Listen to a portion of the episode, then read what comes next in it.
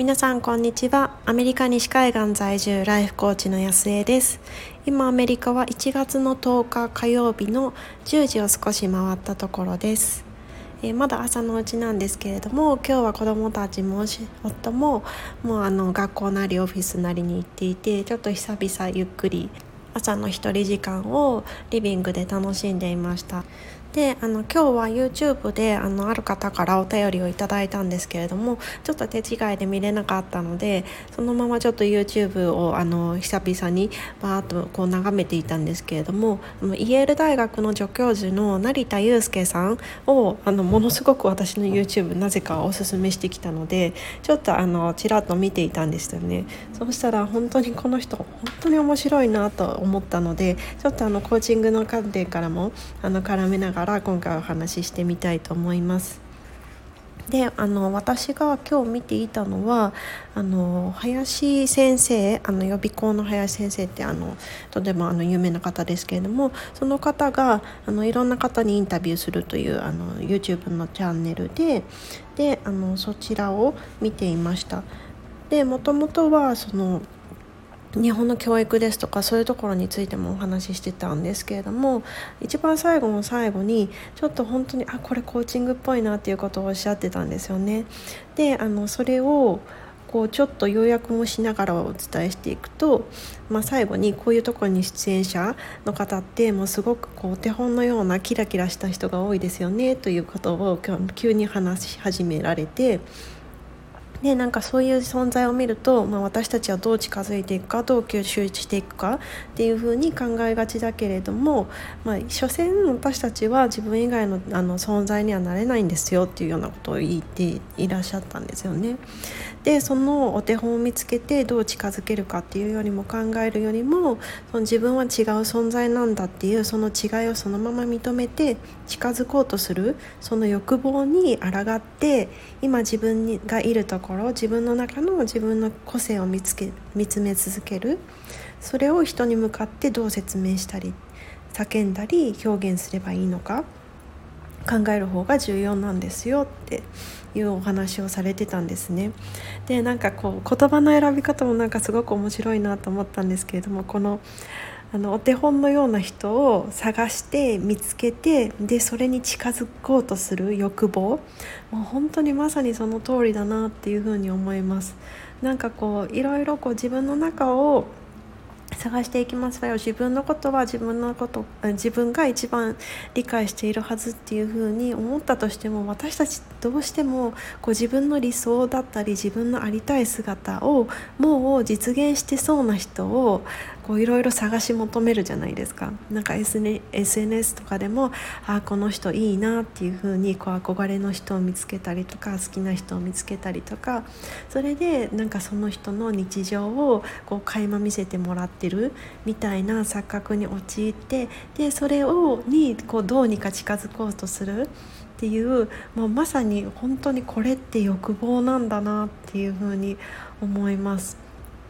で結局これって本当にこういい面も悪い面もあのあるようでこうビジョニングとかそのイメージングとかその好きなものをコラージュしていくっていうので確かにその自分のあいいなっていうイメージを具体化するにはそれを実際にやっている人のものを見せてもらってでそのイメージを、まあ、確固たるものにしていくっていうのもすごく助けにはなるんですけれどもでもそればっかりしてしまうと結局なんかキラキラしたところばっかり見ていってなんかこう本質からずれていってしまう気がするんですよね。結局そのキラキラのところってそのアウトプットのところであって例えばその自分自身はそういうキラキラした生活自体をしたいわけではなくってでもそれをしていることによってどういう気持ちを感じたくってどういう経験を誰と一緒にしたいかそっちの方が大切なはずなのにそのキラキラの部分だけ見てしまう。だからそういうふうにちょっと偏ってしまったなっていうふうに思った時そういう他の人をお手本としてみて近づきたいっていうそっちの欲望になってしまってるっていう風に思った時にはやっぱり一旦自分に立ち返って自分の中のその思いだったりとか、まあ、この時は個性っていう風に言われてますけれども自分の中を見つめ続けてでそれをどういう風にしていきたいのか。でやっぱりどういうふうにしていきたいのかっていうのを叶えるためには周りの人に自分の思いを伝えていったりですとか言語化していくっていうのがとても大切になっていくのでその自分の中見つめたものをどういうふうに伝えていくか表現していくかっていうのを考えていく確かにこういうプロセスになるんだなっていうふうに思いました。であのいっぱいこうせあの YouTube におすすめされたのでそのままこう何何個かあの動画をこう見てインスパイアされてたんですけれどもなんか繰り返しおっしゃっていたのがこういかにルーティン化しないかっていうのを言っていてで私たちってまあ学校教育を通じてで社会を通じていろいろその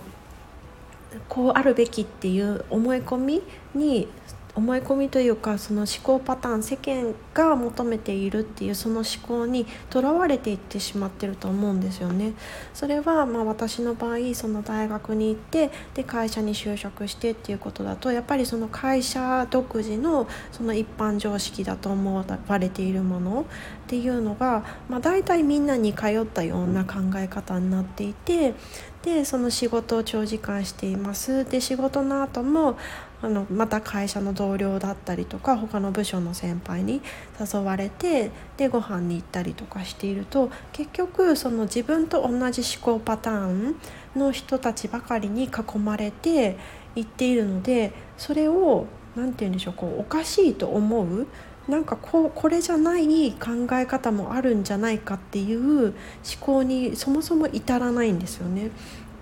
だからそうじゃなくていかにそのルーティン化しないか効率化していかないか。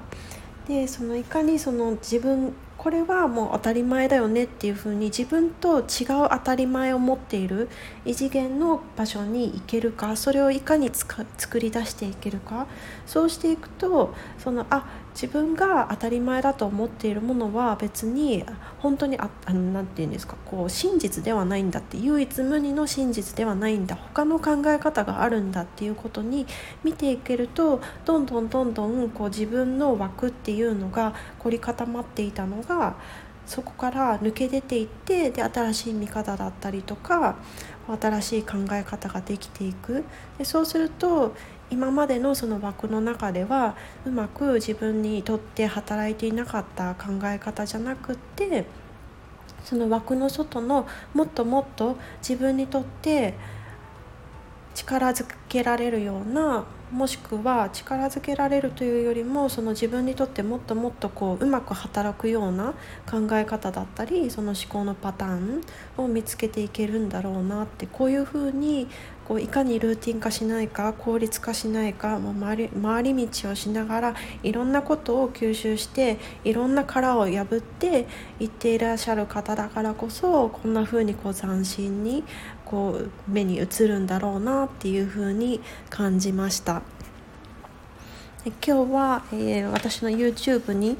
あの激烈おすすめされた成田悠介さんの動画を見て感じたことをコーチングの観点も絡めながらお話ししてみましたどなたかの考えるきっかけになっていたら嬉しいなと思いますなんだかちょっと動画を見てすごいこう興奮してしまったのであの そんなその